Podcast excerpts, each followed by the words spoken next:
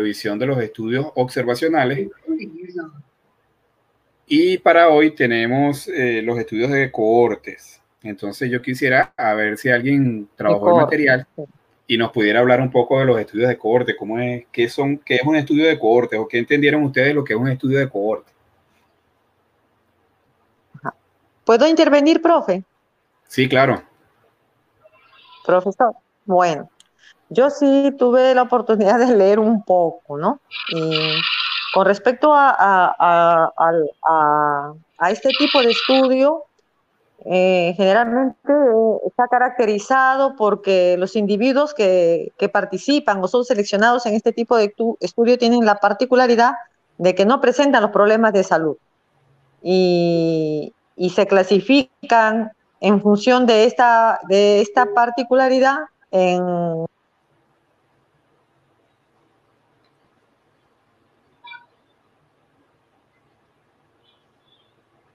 Ah, se te cayó el audio.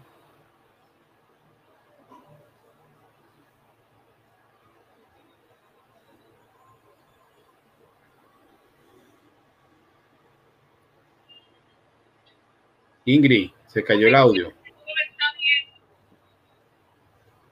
¿Pero quedó conectada o se, le No, sí, sigue conectada, se, se ve que está conectada y que tiene buena conexión. No sé qué le pasó, se quedó, se quedó muda. No, yo ¿me escucha, profe? Ahora, sí. ¿Me escucha? sí, sí, dime. Ajá. Yo, sí, yo estaba hablando de que, o sea, la caracterización o la particularidad de este estudio era que los individuos que estaban seleccionados tenían una, un punto en común que era que no presentaban problemas de salud y que su clasificación en esta particularidad estaba en función de que eran expuestos o no expuestos. Eh, pero también este, especifica más aún que este tipo de estudio, el estudio de cortes, son estudios observacionales eh, de tipo analítico, longitudinal, ¿no? Y que necesariamente eh, para evaluar eh, el objetivo de este estudio es evaluar la causa-efecto de, de, un, en este caso, de un factor común, ¿no? Que es el factor de exposición. Em, es lo que yo he entendido dentro de la definición de, corte, de la característica de, las cortes. En su temporabilidad también nos dice, en su, ¿me escucha? Sí, ¿Me sí, escuchan o se fue el audio? Sí, sí, no, te estoy escuchando. sí, continúa que te estoy escuchando. ya. También nos habla en un punto en, la, en material que nos dio. Ahora sí se le fue el audio. Sí, parece que se le salta, tiene fluctuación en la conexión. Exacto. Entonces, bueno, en función de eso, ¿cómo sería el diseño eh, de lo que ella explicó? ¿Cómo haríamos el diseño de un estudio de cohorte? Ah, ya, profe, antes de explicar eso, porque tengo una, pregunta. Sí, ya Ingrid, que ya este, se te fue el audio, entonces, bueno, le dimos la palabra a Reinaldo. Ajá, dice Ajá, está bien. que son grupos de estudio, o mejor dicho, que los grupos que se toman como estudios son personas que no han tenido el factor de la exposición. No necesariamente. Ajá, ahí era la primera pregunta, porque más adelante en las mismas láminas establecía la, lo que era el estudio de, corte por expuesto o no expuesto. Entonces, si yo estaba expuesto, mm.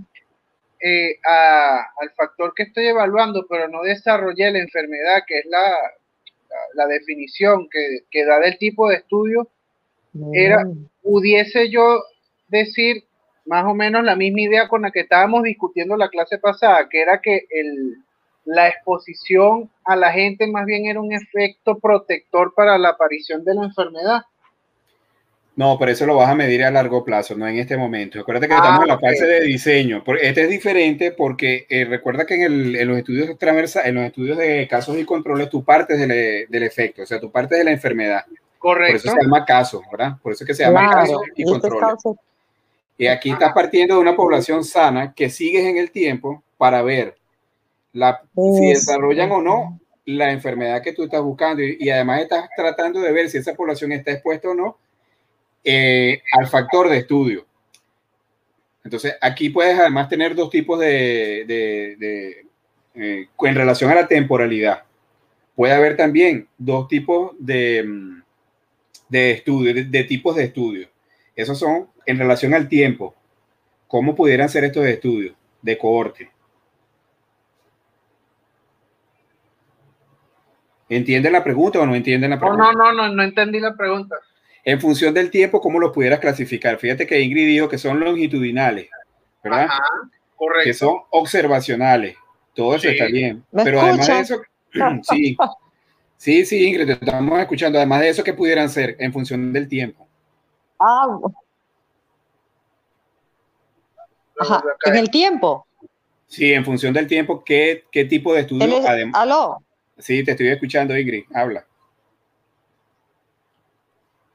El, el tipo de estudio que cronológicamente nos dice en material que usted nos ha compartido pueden ser prospectivos y retrospectivos. o sea, que tienen que ver, por, ejemplo, en el prospectivo, eh,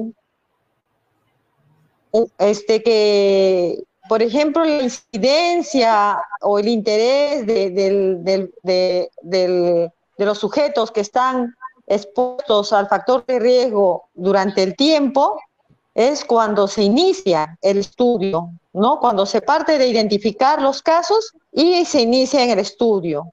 Es como yo entiendo que lo define en, cuando es un estudio prospectivo. Retrospectivo ah. es cuando la identificación de, este estudio en los expuestos y no expuestos se va a pasar ya en una situación posterior, cuando esta, creo ya, esta exposición ya ha ocurrido, ¿sí? Es lo que yo he entendido y si no, me corrige. Exacto, fíjate, sí, en función del tiempo pueden ser prospectivos, retrospectivos o lo que ahora llaman también ambispectivos, y ya lo voy a explicar.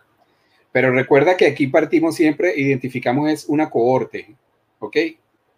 Y entonces una cohorte se, se, identifica en función de una característica particular. Tú puedes decir, por ejemplo, la cohorte de los que nacieron en el año 2000. ¿Sí? Y entonces yo digo, bueno, si es la cohorte de los que nacieron en el año 2000, yo puedo buscar retrospectivo, ¿verdad? A qué han estado expuestos. Por eso que voy hacia atrás en el tiempo. Si tengo los registros.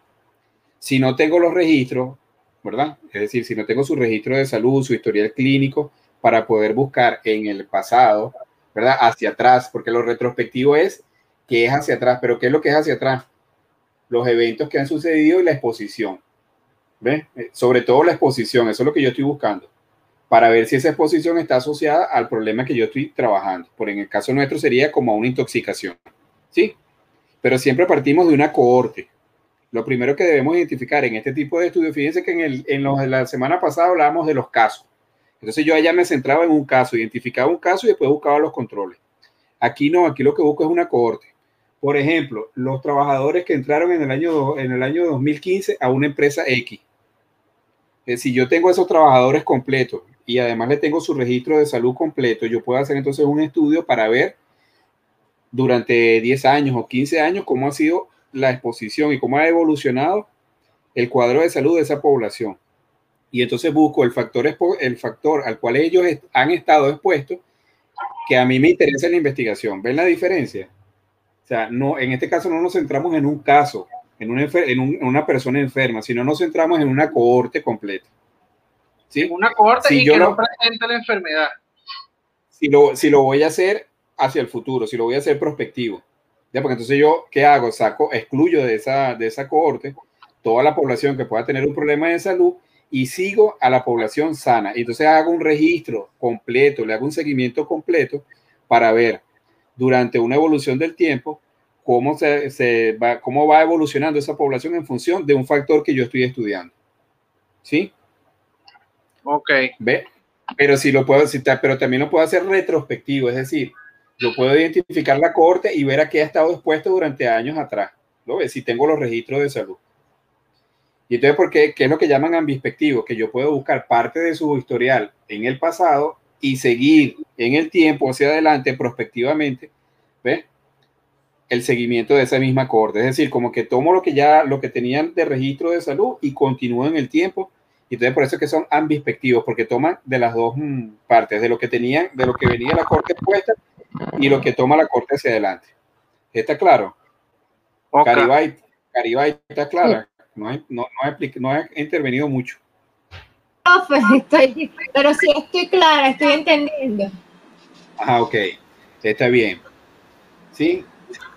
Continuamos entonces. Entonces, bueno, ahí lo que buscamos después es igual. ¿Qué pasa? Que el análisis, ¿verdad? Ya no nos vamos a adelantar, pero la fase analítica también eh, los divide como, como dividíamos en el, en el pasado, en la, la, semana pasada, como los dividíamos también, ¿verdad? En expuestos, no expuestos, enfermos y, y ¿Cuáles son las ventajas de este tipo de estudio? ¿Cuáles son las ventajas de este tipo de estudio? Que si tengo la data amplia, puedo hacer una descripción prácticamente total de las condiciones a las que estaba que pueden haber afectado a una población. Eso es correcto. Pues. Eso es correcto. ¿Qué más? Puede, ah, puede, nos, puede permitir estudiar este, la historia de la enfermedad. Sí, ¿verdad? Porque, o sea, desde el punto de que se da, ¿no? Desde la causa, inclusive con los antecedentes. Bueno, la causa, recuerda que es lo que estamos tratando de determinar. de la evolución natural de la enfermedad. Exacto, ¿por qué? Porque yo la voy a ir siguiendo en el tiempo, esa cohorte, y voy a ir describiendo paso a paso lo que va sucediendo. Porque mm, probablemente la población, porque no es que lo vamos a dejar que, que si, si, si se enferma no lo vamos a dar atención, claro, le damos atención. El problema es que pueden aparecer en diferentes momentos y entonces nosotros, como la estamos siguiendo en el tiempo, vamos a ir construyendo la historia natural de la enfermedad. Profesor, cuando yo hago el estudio por, de cohortes con un número determinado de individuos, cuando un individuo va, em, comienza a manifestar síntomas de la aparición de la enfermedad, yo lo excluyo del estudio. No, lo registras ya porque entonces ya pasaría a ser un, es lo que llaman la incidencia, ¿ve? empieza a haber incidencia. Correcto. recuerden que la incidencia es la aparición de casos nuevos. ¿sí? Mm, Entonces, como ustedes lo están siguiendo en el tiempo, ustedes dicen, bueno, ya hay un caso, le damos tratamiento, pero lo identificas, si lo identificas temprano, ¿verdad? Se identifica, se le va a dar, no, no, significa que no lo, no lo vas a tratar, sino que identificas el caso y lo registras. Y empiezas a medir la incidencia del problema. Para después calcular entonces la incidencia o la tasa de incidencia, que después lo vamos a ver en el análisis. Ok. Ok, ¿alguna otra, alguna otra ventaja que tengan estos tipos de estudios? bueno, yo, yo lo veo muy ventajoso de, por ejemplo, lo que dijo la compañera, si tenemos la data completa y puedo datar desde la aparición de, de los primeros casos, también me permitiría evaluar los factores que pudiesen ser eh, potenciadores o atenuantes. Exacto. Sí, sí, identifica además el riesgo que puede, que puede ser, si es, un, si es un factor de riesgo o si es un factor protector, es lo que tú estás diciendo. es correcto, es correcto.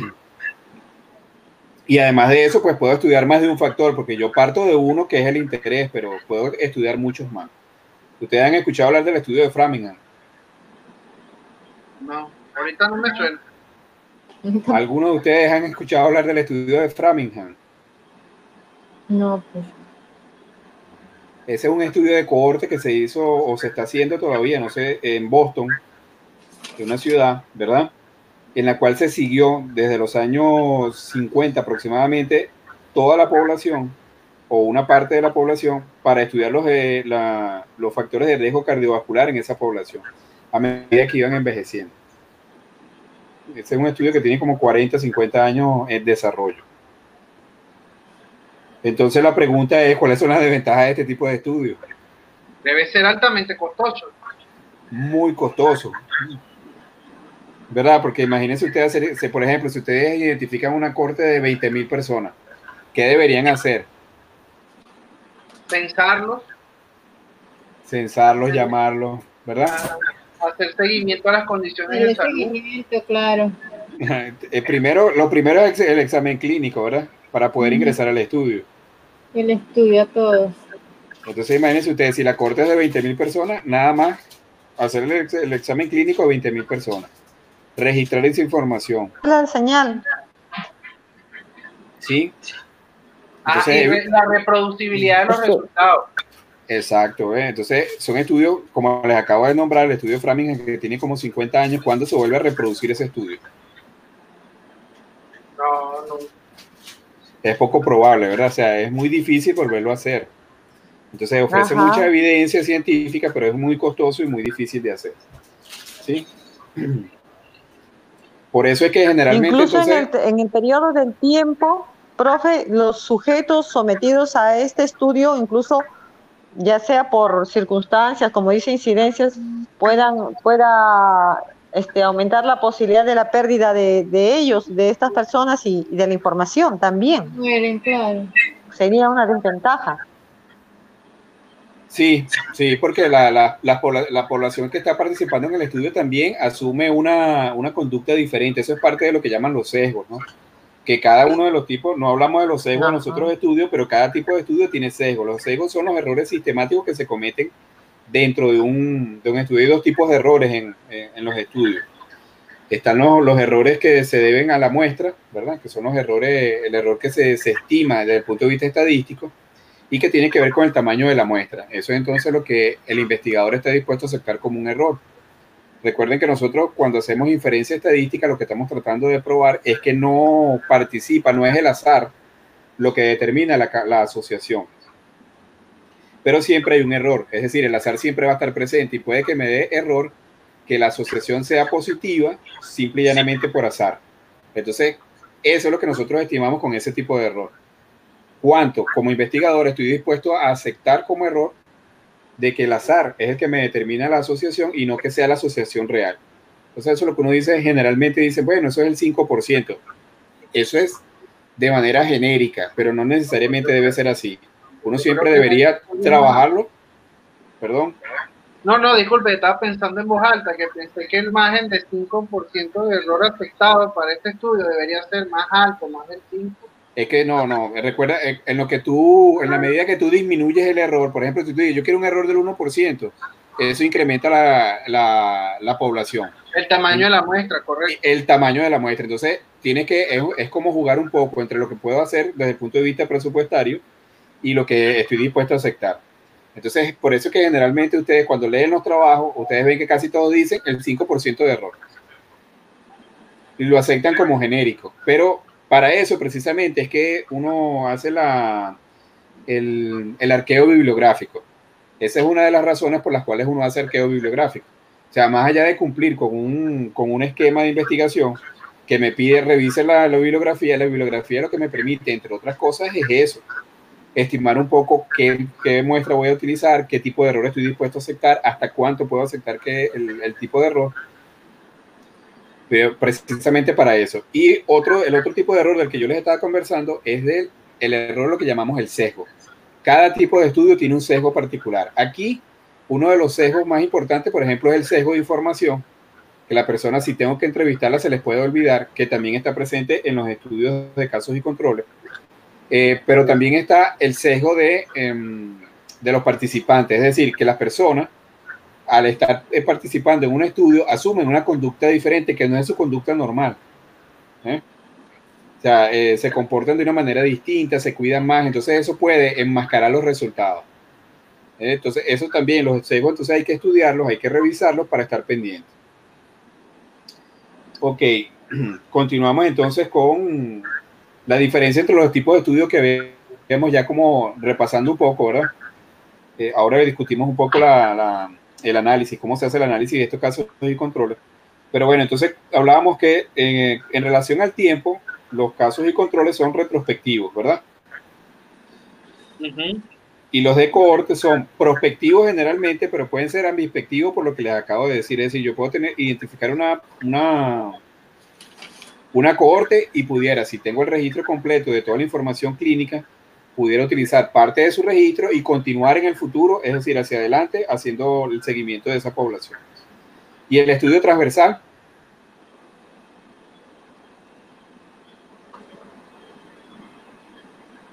Ajá, y el estudio transversal en función del tiempo. Ay, ay. Me, me permite determinar la prevalencia de un evento en función del tiempo es un corte en el tiempo, es decir, es en el momento, ¿ok? Bueno, por eso me permite determinar cuáles están, cuántas personas están sanas, cuántas enfermas. Ah, no.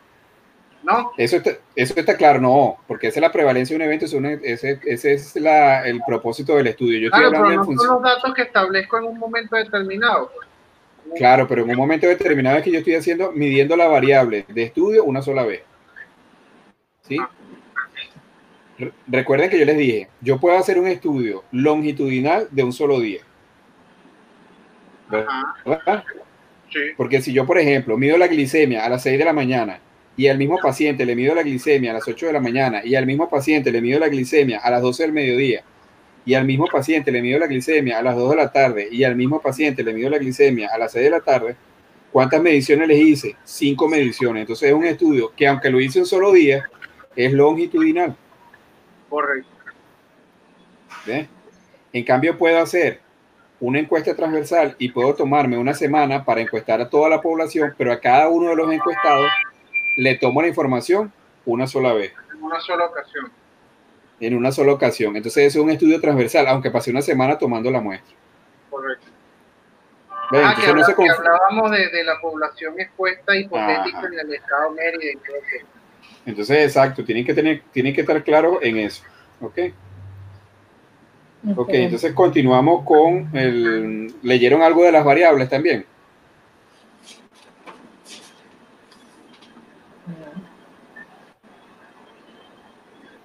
De las variables. Sí. No, yo, yo lo vi muy poco. Ok, fíjense que en, investigación, ¿verdad? Las variables es un atributo, una característica del evento que yo estoy midiendo, del evento que estoy eh, eh, investigando, de las personas o de los grupos, que cambia de una persona a otra, por eso es que es variable, ¿verdad? O que también cambia de en el tiempo, es decir, cambia de una persona a otra o cambia en el tiempo. Y por eso es que son variables. La, ahora, las variables como tal, uno dice, bueno, las variables como que no existen, las variables siempre están en función del contexto de la investigación, es decir, de lo que yo estoy investigando. Y ahí es que las debo definir muy bien, por eso que las tengo que identificar. Fíjense que hay variables eh, cualitativas, variables cuantitativas o variables mixtas también, ¿verdad? Una variable cualitativa, por ejemplo, que ustedes conozcan. Una variable cualitativa. Sí.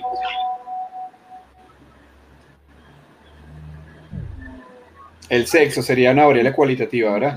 Pero esa, no es ¿Ah? La, la, edad sería cuantitativa, no, o cualitativa también. Bueno, hay quienes dicen que puede ser cualitativa y cuantitativa, pero realmente es cuantitativa, ¿verdad? Ajá, yo la veo como cuantitativa. Claro, eh, fíjense que uno dice el sexo y uno dice, bueno, pero no se mide, claro que se mide.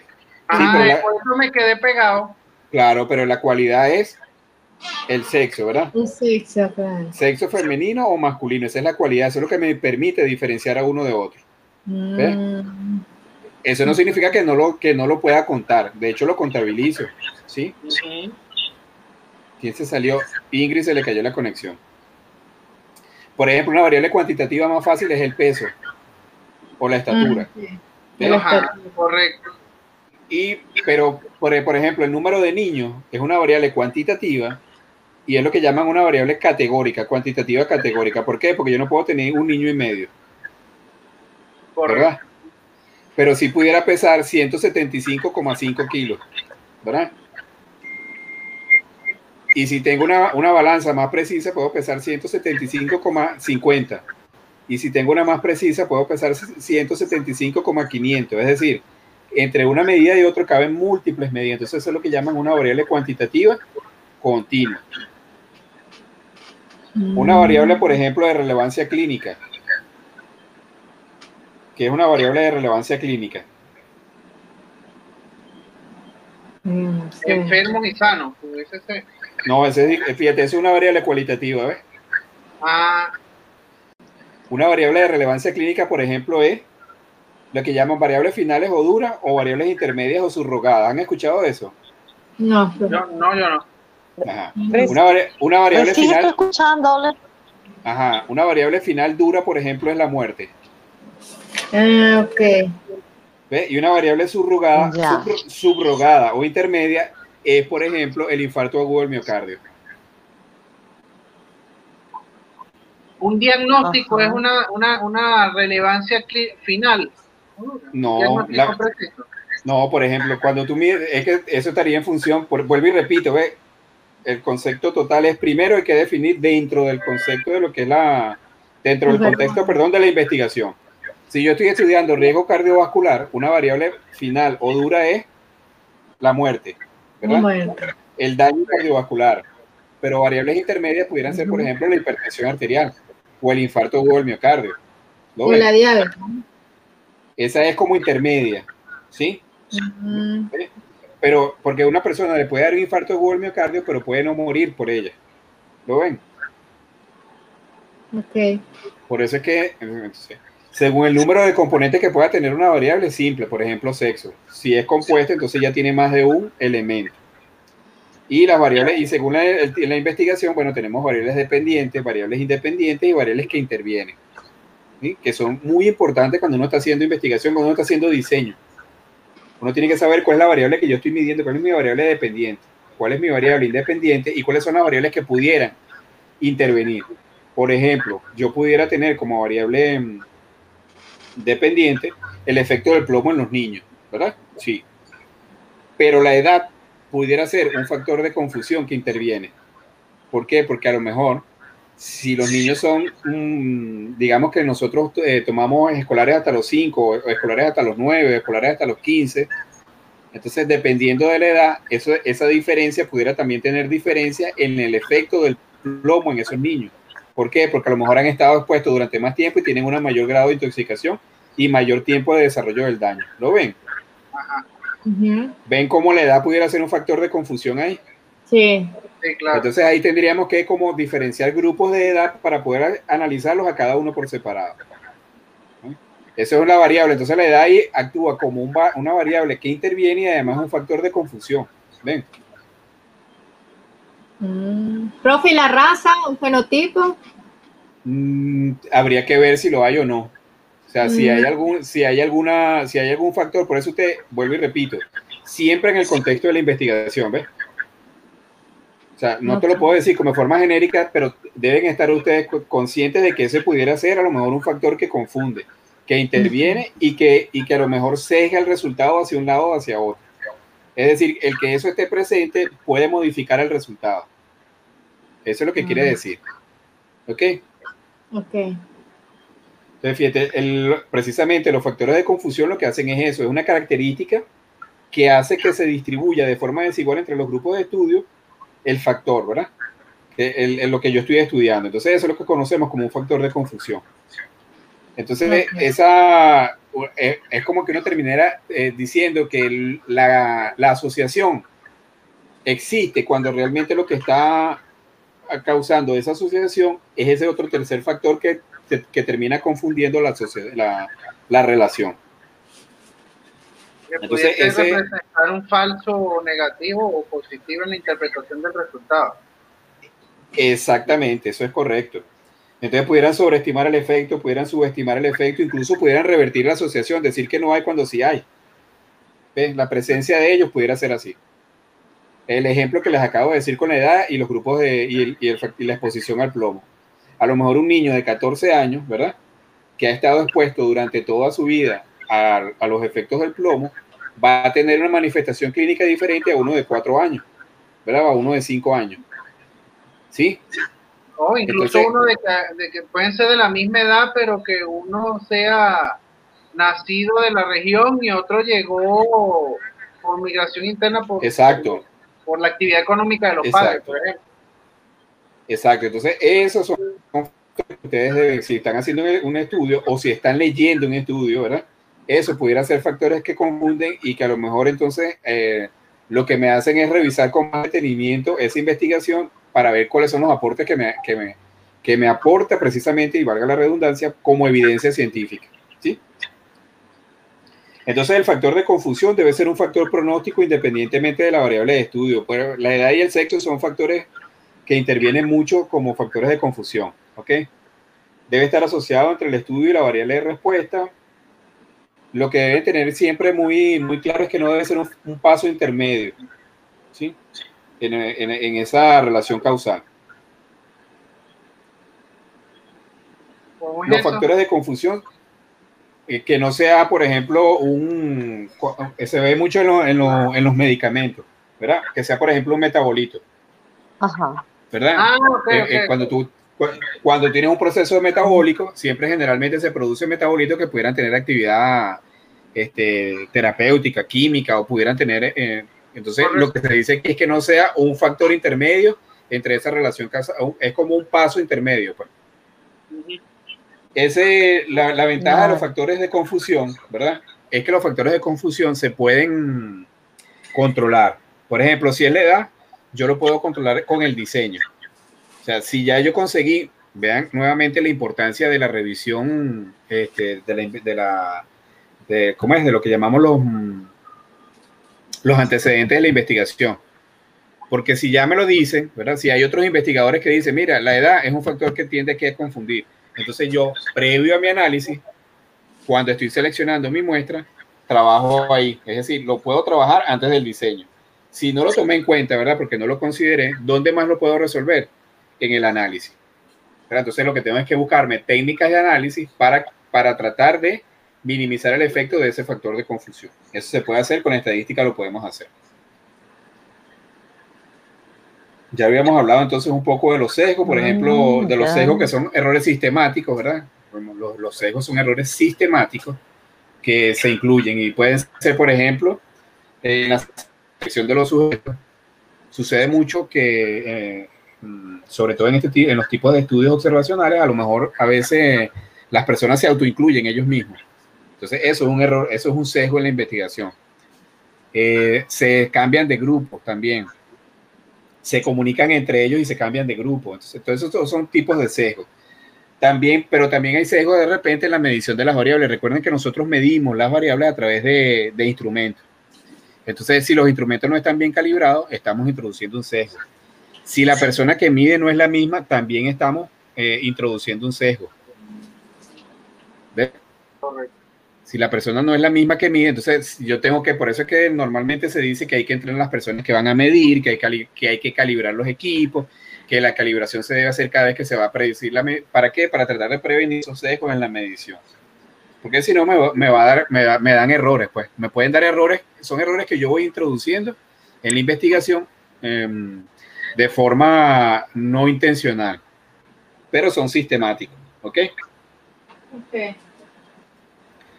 Entonces, el sesgo, ¿para qué, qué es lo que, digamos, que me afecta en el estudio? Esos sesgos que me afectan en el, en el estudio.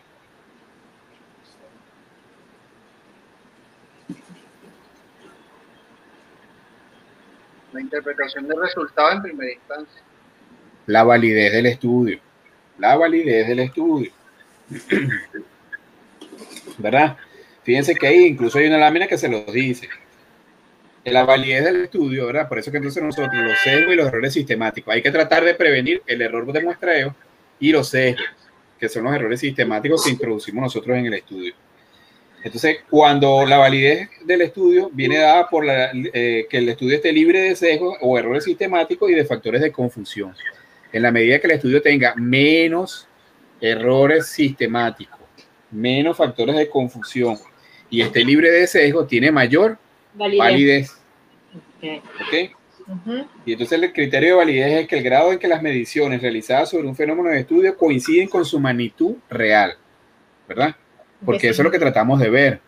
Eh, si nosotros estamos determinando, por ejemplo, los daños del plomo, ¿verdad? Volvemos otra vez con el plomo. Si estamos determinando los daños del plomo, cuando nosotros hacemos las mediciones, lo que, creemos, lo que queremos es que esas mediciones sean lo más reales posible, ¿verdad? Y entonces, porque estamos midiendo, estamos evaluando la, el grado de que esa variable está midiendo lo que realmente queremos medir, que en este caso es el daño que produce el plomo en el, en el organismo. ¿Sí? Y entonces en la medida que esa medición que hicimos esté libre de todos los errores que hemos comentado, el estudio tendrá mayor validez.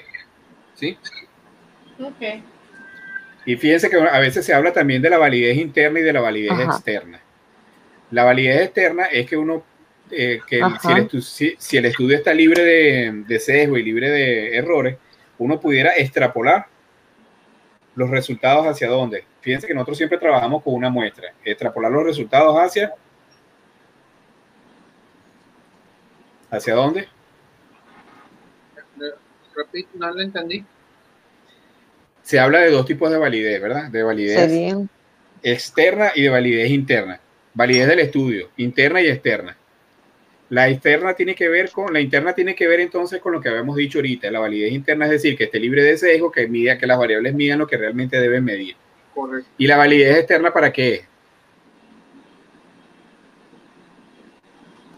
¿O para qué utilizamos la, variable, la, validez externa? Para corroborar los factores, no, no, ¿qué? Por allá, eh, Reinaldo para tomar las conclusiones reales del estudio.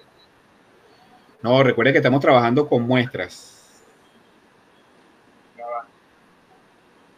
Certificar. Para disminuir los factores de confusión. No, todo eso es, Al momento de todo eso es ego, factores de confusión, todo eso no. Recuerde, como estamos trabajando con muestras, la validez externa me sirve para qué? Para poder extrapolar los resultados hacia la población de la cual se extrajo la muestra. Mm. Recuerden que la muestra es representativa de su población, es decir, de donde yo la extraje.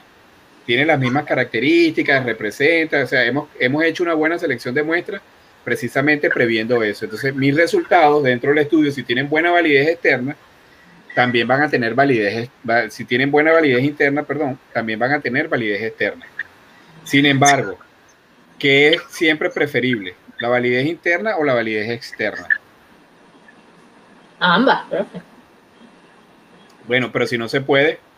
La interna. La interna, ¿verdad?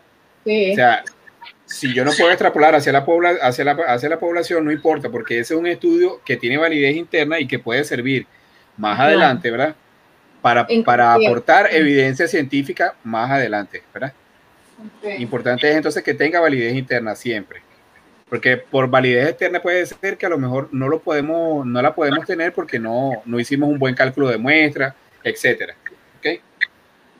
Ok. Y ya, fíjense, entonces conversando otra vez sobre las pruebas de significancia estadística. Recuerdan lo que decía la clase pasada, ¿para qué eran las pruebas de significancia estadística? No le escuché, profesor, disculpe. para ver el riesgo, para ver el riesgo. No, ese es, otro tipo de, análisis. Las pruebas de significancia estadística, ¿para qué las utilizo?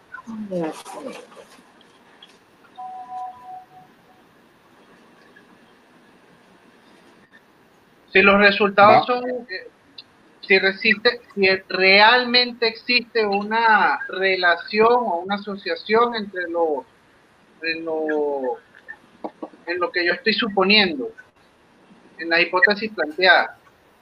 Claro, fíjate que ustedes parten aquí, por ejemplo, en este estudio partimos de una cohorte, ¿verdad? Y vamos a tener expuestos y no expuestos, enfermos y no enfermos. Entonces vamos a tener los que desarrollaron el problema, que estuvieron expuestos, los que desarrollaron el problema, que no estuvieron expuestos, ¿verdad? Y los que no desarrollaron el problema, pero estuvieron expuestos, y los que ni estuvieron expuestos ni desarrollaron el problema, ¿sí? Dentro de la misma cohorte. Entonces, cuando yo mido, aquí la diferencia es que como yo parto de la cohorte, de, una cohorte fija de población, yo puedo calcular, aquí sí puedo calcular la proporción, que en este caso esa proporción que yo calculo de, de los enfermos entre el total de la muestra o entre el total de la cohorte, es lo que llamamos la incidencia o la tasa de incidencia, el riesgo. Entonces ahí sí mido riesgo, ok que no lo podía hacer con casos y controles. ¿Por qué? Porque ya parto de los casos, no parto de la muestra. ¿eh? Por eso era que lo calculaba de una manera diferente. El riesgo allá se calcula de una manera diferente. Aquí sí. Entonces aquí yo calculo la proporción de enfermos en los expuestos eh, y la otra es la proporción de enfermos entre los no expuestos, ¿verdad? En los no expuestos. Y la diferencia que hay entre ellos dos, ¿a quién se debe entonces? Si hay diferencia entre ellos dos. ¿A, quién se debería? A la exposición. Nosotros decimos, ¿verdad? Como investigadores, que es a la exposición. ¿sí? Recuerden que el azar está ahí. Sí, el, azar está ahí. Entonces, lo que yo quiero medir con la significancia estadística es que no es el azar. O sea, quiero descartar que sea el azar el que me está dando esa asociación. Okay. Si no es el azar, ¿verdad? Porque entonces esa es mi hipótesis nula. ¿Cuál sería la hipótesis nula? Que no hay diferencia entre los dos grupos. Mm que es el azar el que me está dando la posible asociación. ¿Cuál es la hipótesis alterna? Ah, entonces la hipótesis alterna es que si no es el azar, ¿verdad? Si no hay diferencia entre los grupos, si hay diferencia entre los grupos. Y esa diferencia se debe al factor que yo estoy estudiando. Y entonces ahí aplico mi prueba de significancia estadística. Si la variable, la, si la hipótesis, por ejemplo, generalmente, como en este caso es expuestos, enfermos y sanos, entre expuestos y no expuestos, ¿verdad? ¿Son variables de qué tipo? Son variables nominales dicotómicas. Entonces lo que hago es que aplico un chi cuadrado. ¿Lo recuerdan de la clase pasada? Sí, bueno. Sí, entonces uno, en función del error que ha planteado, en este caso decíamos, bueno, era del 5%, para un error del 5%, el chi cuadrado tiene ya una tabla que me dice, eso es tanto, un chi cuadrado teórico. Yo calculo el chi cuadrado en función de mis resultados, ¿verdad? Y si el, el resultado que obtengo es mayor al valor teórico, significa entonces que no. No, no, no, pregunta. Cuando nosotros hacemos, ¿verdad? Y establecemos el, el, tipo. el tipo de error, ¿verdad? La magnitud del error. Ese error también está asociado con una tabla de chi cuadrado, porque es la prueba que estamos utilizando. Si yo digo que el error que estoy dispuesto a aceptar es del 5%, eso equivale a un chi cuadrado teórico. Entonces yo calculo, ¿verdad? Con la muestra, con los resultados de mi muestra, calculo mi, chi cuadrado, ¿verdad? Que hay una, hay, una, hay una manera de calcularlo y también se hace a través de programas de computación y me da un resultado. Si ese resultado que yo obtengo es mayor al valor teórico, ¿qué significa? El valor teórico para un 5% es 3,86. Me dio 4 cuando yo calculé el chi cuadrado. ¿Qué significa que me dé 4 en el valor calculado del trabajo que yo estoy este, haciendo. Que no.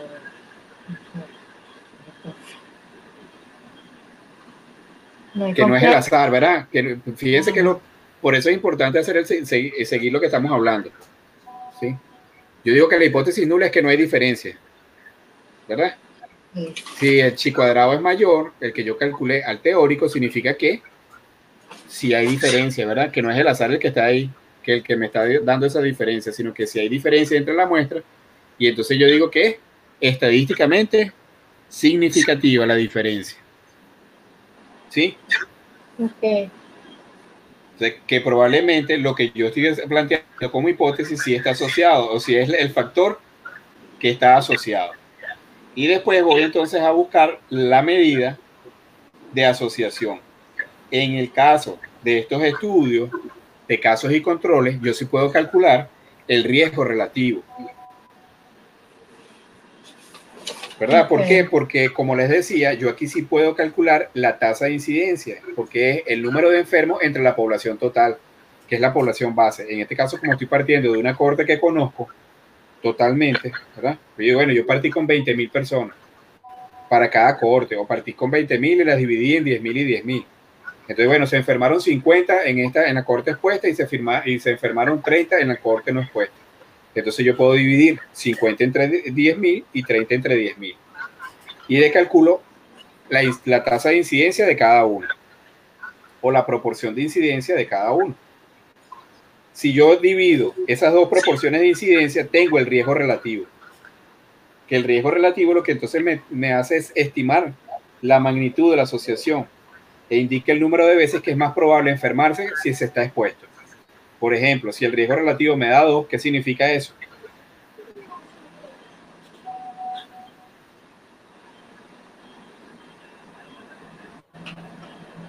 Me medio perdí. Si yo estoy, si yo estoy dividiendo los riesgos, ¿verdad? El riesgo divido el riesgo de los que están enfermos entre el riesgo de los, de los que están expuestos entre el riesgo de los que no están expuestos y me da uno, ¿qué significa? El riesgo se le da uno. Si me da uno el riesgo, ¿qué significa? Estoy dividiendo los que están expuestos entre los que no están expuestos. Que no hay diferencia, que no hay diferencia. Que no hay diferencia, ¿verdad? Ven. Fíjense que seguimos en el mismo ejemplo. Allá me dio, el estadístico me dijo que sí había pero cuando yo vengo a medir aquí me dice que no. Eso, eso, puede, eso puede pasar. Entonces ahí tendríamos que evaluar qué pasa. Bueno, tenemos que hacer una ah, evaluación del estudio. ¿Me escucha? Sí.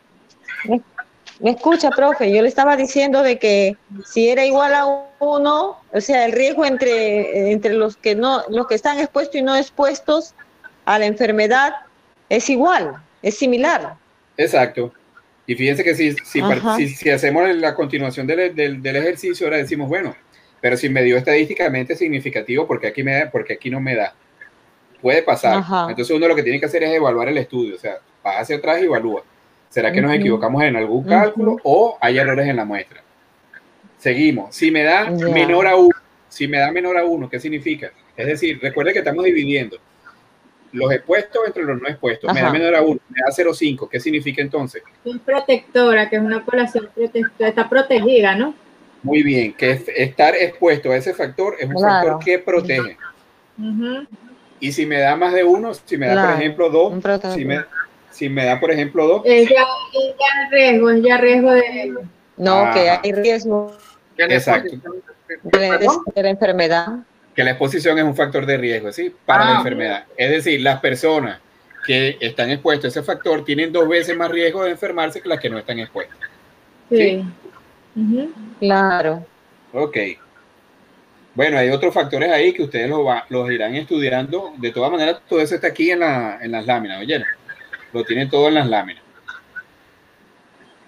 Entonces, para ir concluyendo, vamos a revisar aquí otra cosa que yo les quiero preguntar. ¿Por qué nosotros en esta asignatura que se llama seminario estamos viendo todo esto que vimos acá con los, con los tipos de estudio?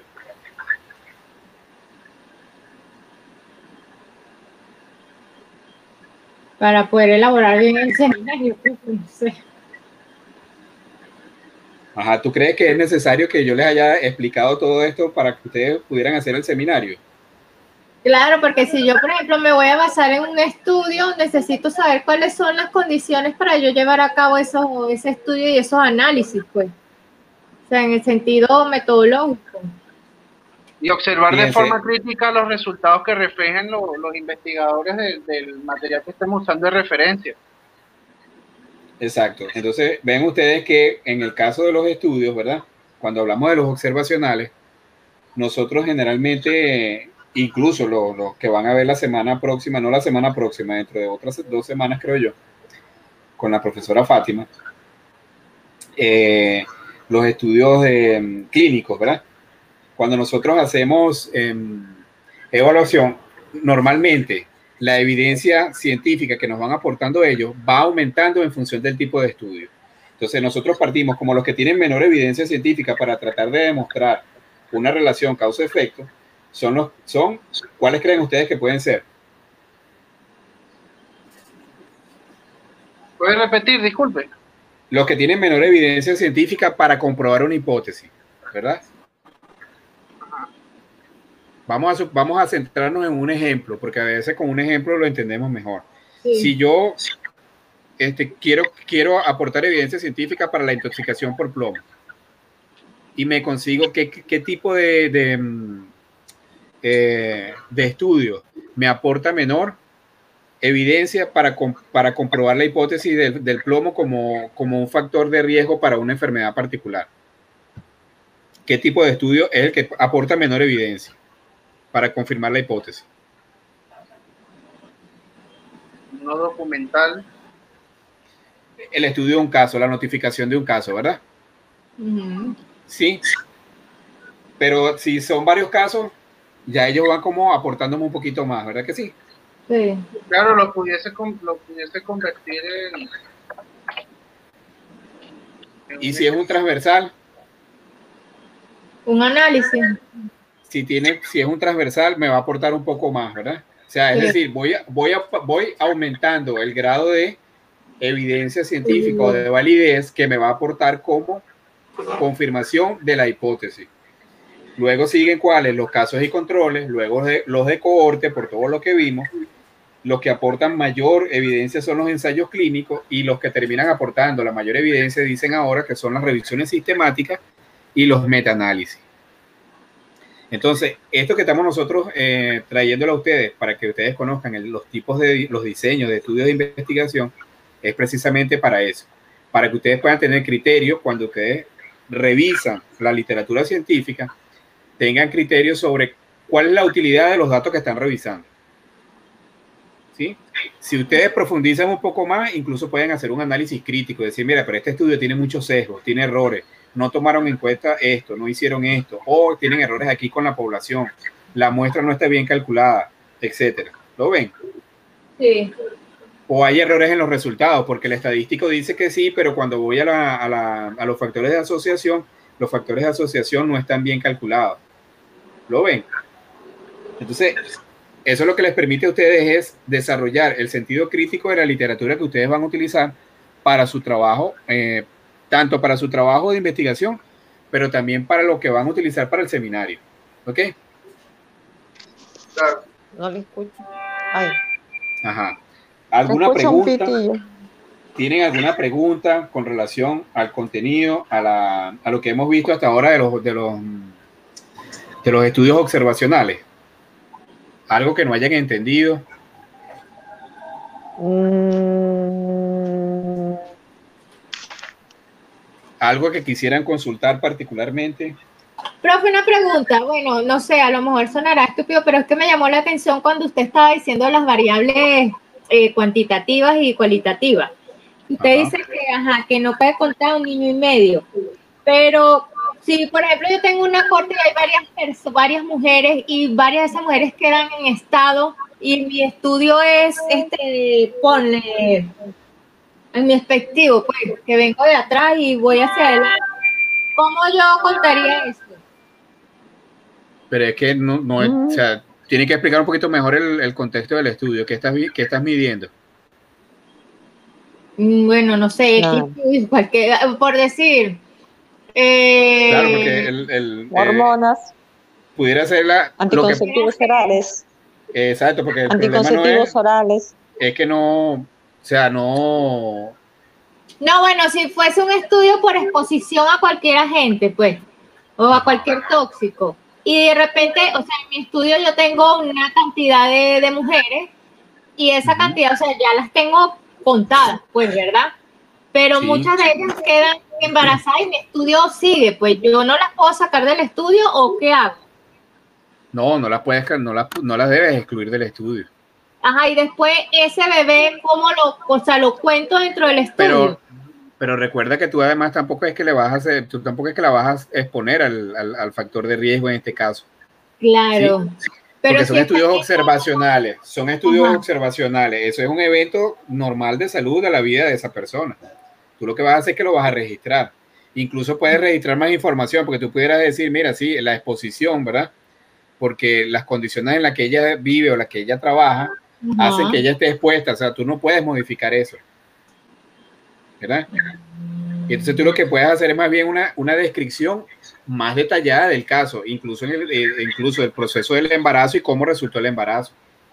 Para aportar más estudio, para aportar más estudio al trabajo que estás haciendo. creo que de hecho se cumple lo que decíamos de que puedes ir desarrollando varios, ¿cómo se llama?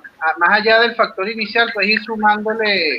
Sí, más factores, más factores de riesgo. factores al estudio, correcto. O situaciones, exacto, sí. Esa es una ventaja que tienen este tipo de estudios.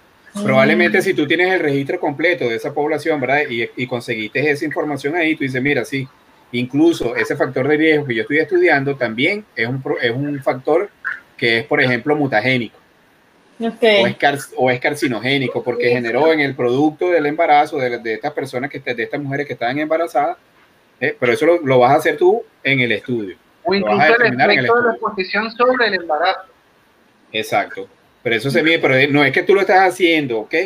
O sea, no es que le, recuerden que aquí no es un estudio experimental. No, no, no, no, todo, todo yo espero, exacto, yo espero que todos estén claros. ¿no? Eh, yo puedo agarrar una, una población, una cohorte completa, ¿verdad? Yo le puedo tomar la, muestra de sangre, puedo hacerle análisis de sangre, puedo determinarle, puedo hacerle cromatografía, le puedo hacer mil cosas a esa, a esa muestra de sangre. Pero ese sigue siendo un estudio observacional. Yo puedo pesar, le puedo pesar la persona, la puedo medir, le puedo hacer su, su índice de masa corporal, le puedo medir la tensión, le puedo medir la temperatura, eh, pero ese sigue siendo un estudio observacional. ¿Por qué? Porque yo no estoy introduciendo ninguna variable para modificar la condición que esa persona tiene. ¿Lo Sí. Diferente es que yo le dé un medicamento, diferente es que yo le dé un tratamiento, diferente es que yo le ponga un régimen alimenticio distinto, diferente es que yo le ponga a lo mejor hacer un, régimen de, este, de, ejercicio y mide un antes y un después, o que a una población les ponga a un tipo de tratamiento y a otro otro tipo de tratamiento. Ven, ahí sí, estoy colocando variables diferentes. ¿eh? Entonces, y mido la diferencia que hay entre uno y otro. Ese sí es un tipo de estudio experimental. De todas maneras, eso lo vamos a ver en detalle.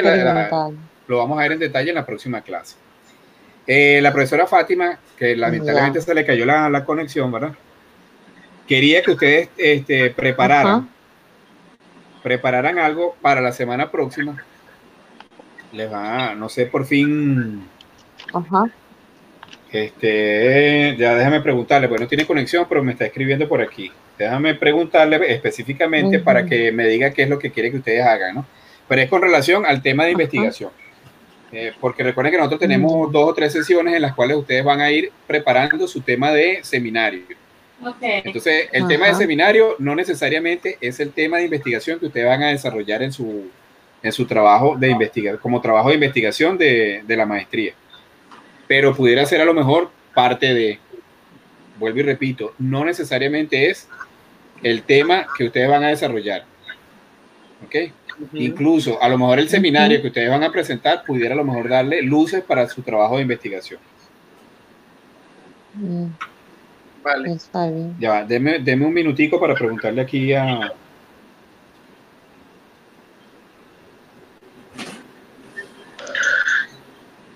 Ay, tengo problemas con el audio. Madre mía.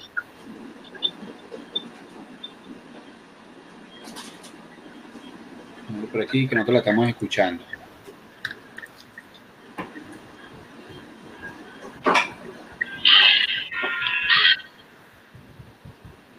De todas maneras, yo después que termine la clase, recuerden que yo les voy a grabar el, el audio y se lo cuelgo ahí para que ustedes lo puedan escuchar nuevamente. ¿Ok? Ok.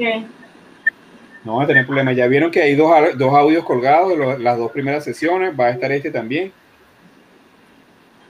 Y bueno, en un futuro espero poder hacerle la clase diferente con, con presentación, con video, con, con preguntas y respuestas interactivas. No me dio tiempo para esto, pero bueno. Estoy trabajando en eso.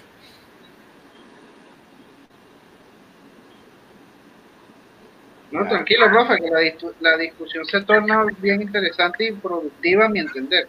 Sí, pero con, la, con el otro modelo que creo que es mejor, pues, porque como ustedes en la misma medida que van viendo la clase, tienen que ir revisando el material para responder las preguntas que le voy a ir haciendo. Entonces, una sesión como esta sería mucho más productiva porque ya entonces ustedes estudiaron durante la presentación. ¿Ves? Ok. Pero bueno, no importa, eh, no ha sido, no ha sido mala esta, esta dinámica. Bueno, profe, nos vamos perfeccionando. Exacto. Ya, espérate que y lo que pasa es que Fátima va a tener que llamarlo un momentico ya. Déjeme, permítame desconectarme un momentico aquí el audio para llamarla.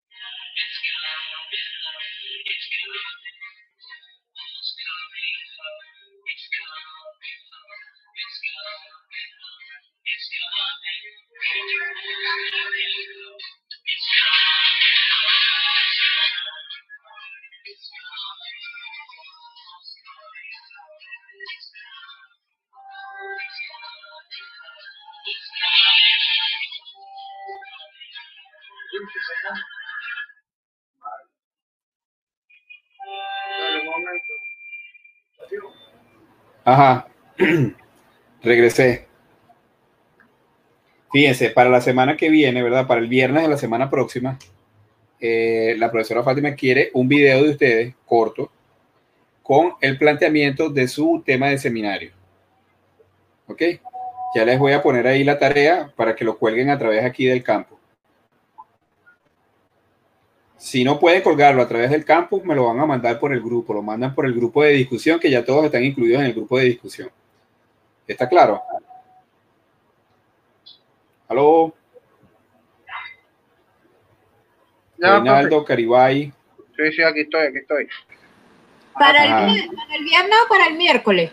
Lo escucho, para el viernes de la, para el viernes de la semana próxima. O sea, van a tener toda la semana para que para el viernes de la semana próxima, ¿verdad? Van a tener toda la semana para preparar un video.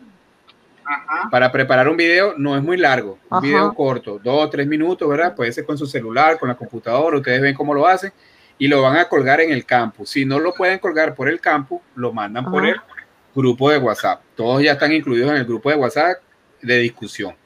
¿Ok? ¿Qué, es el ¿Cuál es el tema de ese video?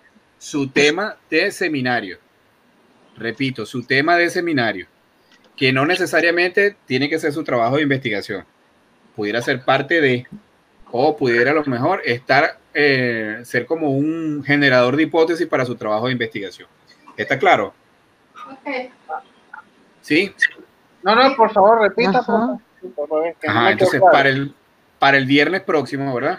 Vamos a hablar de viernes un 16.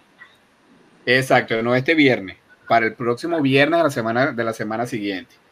Un video corto, máximo unos dos minutos, con el planteamiento de su, de su seminario, del tema de su seminario, ¿verdad? Recuerden que no es que van a decir, yo voy a hablar de tal cosa, pues, por lo menos una justificación, explicar un poquito por qué decidieron tomar ese tema. ¿Está claro? Ah, y entonces nosotros, nosotros, claro. exacto. Van a, eh, van, entonces nosotros lo vamos a revisar y lo vamos a hacer una discusión el próximo miércoles, entonces sería como el miércoles 20 y algo. Recuerden que hay unas, unas, sesiones que son precisamente para eso, para discutir un poco. Exacto.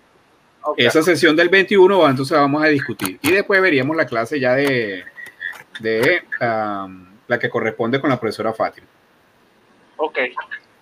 Ok, ¿tienen alguna otra pregunta? O sea, el próximo miércoles no tenemos clase. No, van a preparar, eh, van a estar preparando su video, para la presentación. Ajá. Que deben colgar el viernes por el campus. Aquí mismo le voy a poner en esta misma sesión. Abajo le voy a poner tarea y ahí entran en tarea y cuelgan el video. Si no lo pueden colgar por ahí, ¿verdad? Lo mandan por WhatsApp. Ok. Pero traten de colgarlo en la plataforma. Vamos a tratar de colgarlo en la plataforma porque sé que hay capacidad para eso. Lo que debe ser es que el video no debe ser muy extenso. ¿Sí? ¿Estamos claros? Sí, pero. Ok. Bueno, entonces no sé si tienen alguna otra pregunta, si no, pues, nos vamos despidiendo. Buenas noches. Nos vemos entonces, quedamos, quedamos, quedamos pendientes por ahí, estamos, cualquier duda que tengan, ya saben que hay un grupo de discusión, ¿ok? Ok. Perfecto. Por supuesto, no es que me hagan mandar una duda a las 10 de la noche. Ni a las 7 de la mañana, porque ustedes saben que él les va a responder. Bueno, buenas noches, pues. Buenas noches. Buenas, noches a todas. Buenas noches. Buenas noches.